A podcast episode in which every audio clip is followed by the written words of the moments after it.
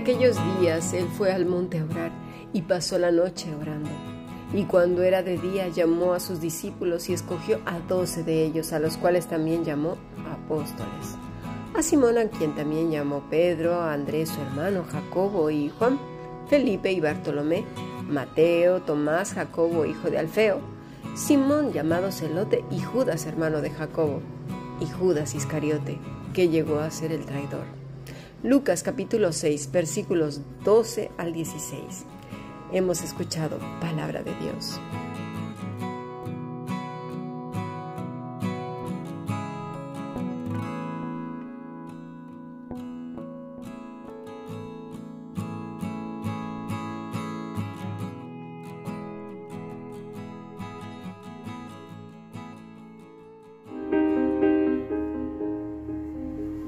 La Fundación Bíblica te invita a participar tanto de esta aula internacional hoy apegados a él, como sus cursos online en mol.fundacionbiblica.com.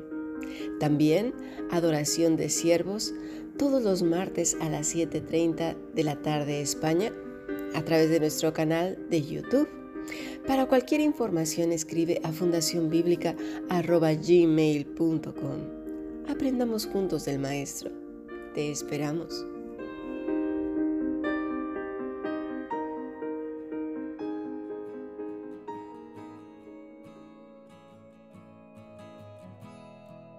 Esta mañana estuvimos haciendo un recuento del mandamiento más grande, profundo y mayor de todos los conocidos por el ser humano.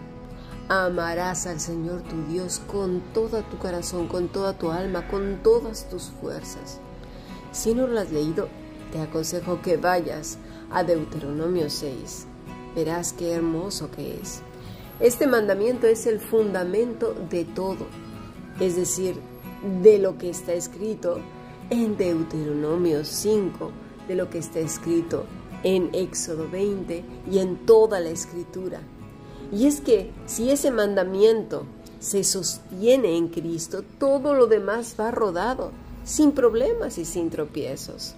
El Señor Jesús nos advierte más de una vez que vigilemos ese fundamento, el motor que nos mueve, porque si verdaderamente no es Cristo, sino simplemente un dicho, algo que se afirma con la boca y con la mente, pero no con todo el ser, entonces todo lo demás se desmoronará. Y bueno, cualquiera dirá, pero si Cristo es mi fundamento, siempre lo ha dicho y así es, y bueno, bueno, bueno, ay, ay, ay, ay, ay, el Señor. Bueno, vamos a poner la prueba del algodón, ¿qué os parece? Quedémonos con esto en la mente porque vamos a estudiar mucho nuestro corazón, porque nos engaña más de una vez. A veces somos muy rápidos para contestar y afirmar sin hacer un examen. Como dijo nuestro Señor, el Señor del sábado, para estar callados y ponerle un freno a esa boca, estar quietos delante de Dios y no estar hable y hable como una cotorra a esa mente que parece una cascada violenta e interminable de pensamientos. Madre mía. Bueno, lo primero es ir por partes. ¿Y cuál es la primera parte? Que Dios dé su visto bueno. Sí, no nosotros, ¿eh? Sino que Dios dé el visto bueno. Porque nosotros medimos nuestra vida con ritos y cuestiones dogmáticas y religiosas. El primero entonces que tiene que dar el visto bueno es, sin duda alguna, Dios mismo. Bueno, ¿y cómo? Observa cómo se complació con nuestro Señor Jesucristo. Bueno, está bien, dirás, claro, es el Señor. ¿Y cómo no? Bueno, entonces vamos con Enoch, con Abel, con Seth, Noé, Abraham, David, Pablo, Juan, con Ana, las Marías, Priscila, tantas y tantos y tantos más que nos narran de sus vidas en las escrituras y que Dios se agradó de ellos. La vida que emana fruto, esa es la que tiene el visto bueno de parte de nuestro Padre. ¿Por qué? Pues porque está apegada a la vid verdadera. Bueno, pues dice nuestro texto que Jesús fue a orar toda la noche. Y hay gente que dice, y lo dice con sinceridad, ¿eh? porque no sabe orar. Y dicen así, ay, pero ¿qué digo? ¿Qué digo al rato? Ya no sé ni qué decir porque siento que estoy hablando solo, que estoy hablando sola.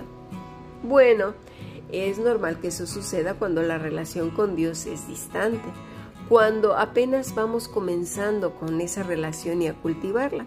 Si no, mira, acuérdate cuando acabas de conocer a alguien y no sabes de qué hablar. Sacas los primeros temas y son, pues eso, los más trillados, como el tiempo. Ay, qué calor hace, ¿verdad? Ay, qué frío. Ay, este, estos días tan lluviosos, qué mal, ¿eh? Y si no sacas los temas, pues a lo mejor si están los niños ahí, lo traviesos que son, o, si estás en la consulta médica, pues de las enfermedades, pero cositas así muy, muy triviales, no, no tan profundas. Y si es un compañero de trabajo, pues el cansancio y la cantidad de trabajo que hay y así. Pero luego, si es, por ejemplo, en el caso de alguien que vas a seguir viendo, conforme la relación se va haciendo más profunda, entonces vienen más preguntas, más diálogo, más comentarios, más y más, hasta que entran en todo el océano de sus vidas personales porque ese océano es profundo, intenso, desconocido, interesante, misterioso, divertido, emocionante. Tiene también áreas dolorosas, con cantidad de zonas por conocer y misterios. Así somos los seres humanos. No hay vidas aburridas, aunque muchos digan, este es aburrido. No, no es cierto. Y es así entonces que las horas se hacen cortas para poder hablar cantidad de cosas con el Señor es mucho más y mejor porque con la escritura en la mano podemos pasar horas y horas enteras. Ya he puesto muchos ejemplos de ello, pero bueno, tomemos una porción para poder entender a lo que yo me estoy refiriendo de pasar tiempo hablando con Dios. ¿Qué os parece si tomamos Mateo 10 desde el versículo 1 al 4? No vamos a utilizar más. Dice así. Entonces llamando a sus doce discípulos les dio autoridad sobre los espíritus inmundos para que los echasen fuera y para sanar toda enfermedad y toda dolencia. Los nombres de los doce apóstoles son estos. Primero Simón, llamado Pedro, y Andrés su hermano, Jacobo, hijo de Zebedeo, y Juan su hermano, Felipe, Bartolomé, Tomás, Mateo el publicano, Jacobo, hijo de Alfeo, Leveo, por sobrenombre Tadeo, Simón el cananista y Judas Iscariote, el que también le entregó. Vamos a comenzar pues con un diálogo con el Señor Jesús. Y dirás tú, pero ¿cómo voy a dialogar una cosa así? Pues mira, vamos a intentarlo. ¿Qué te parece? Ya lo leímos, ahora vamos a comenzar con un diálogo con el Señor mientras lo estoy, vamos a suponer que lo estoy leyendo. ¿Sabes, Señor? Aún recuerdo cuando me llamaste. Estaba en aquel lugar dudando si entraba o no a esa congregación. Estuve por una hora en la calle escuchando los cantos y mi corazón se estremecía. No puedo olvidar cómo preparaste mi alma. Estaba la tierra de mi corazón vitaminada para ese llamado. Nunca lo olvidaré. ¿Cómo olvidar pues ese día cuando cambiaste mi vida por completo? Recuerdo que cuando leí esta porción pensé que echaría los demonios. Y lo intenté, pero no funcionó porque lo entendí mal. Pero lo que sí supe es que los demonios estaban rondando mi vida y tú los echaste porque ese día fuiste dueño y señor de mi corazón. Comprendí qué quiere decir mayor es el que esté en mí que el que esté en el mundo. Qué poco éxito tuvieron en mí los enemigos tuyos, los demonios, huyeron. Y sabes, me di cuenta también que mientras más apegada estaba yo a ti, los demonios más lejos. Y cuántas veces me han querido provocar para que yo me desanime, pero tú me has sostenido. Padre, aún me acuerdo lo confundida que estaba con estas palabras, de sanar toda dolencia y enfermedad. Pensaba que no iba a haber enfermos y tú me escuchaste.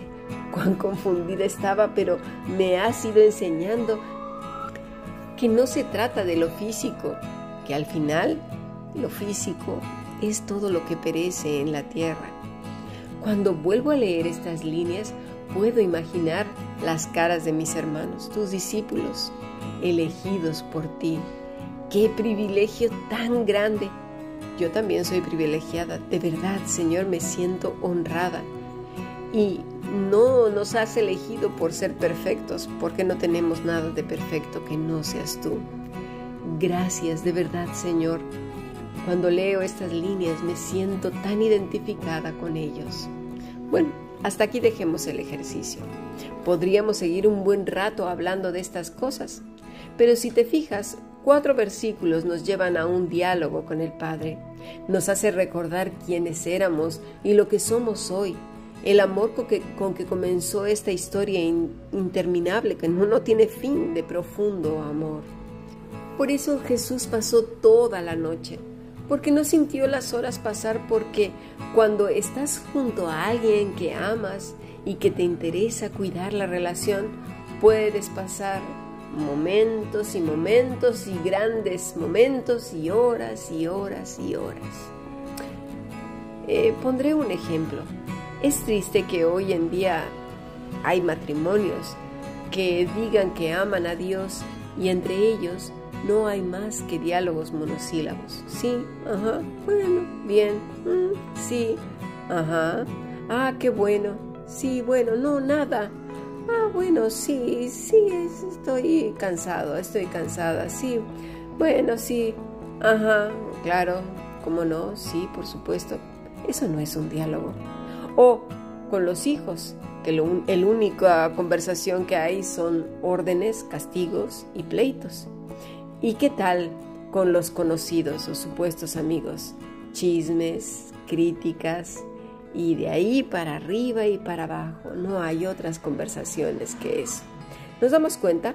El fundamento es básico, mis estimados, importante, vital. Vamos a pasar a nuestro siguiente podcast a ver qué dice nuestro Señor Jesucristo y con su vida acerca de ese más grande y maravilloso mandamiento que es amar al Señor nuestro Dios con todo nuestro ser. Ya hemos estado estudiando los primeros mandamientos y qué quiere decir todo esto. Si no has escuchado los podcasts, escúchalos de hace dos semanas para acá porque tratamos este tema muy profundamente. Pasemos al siguiente podcast.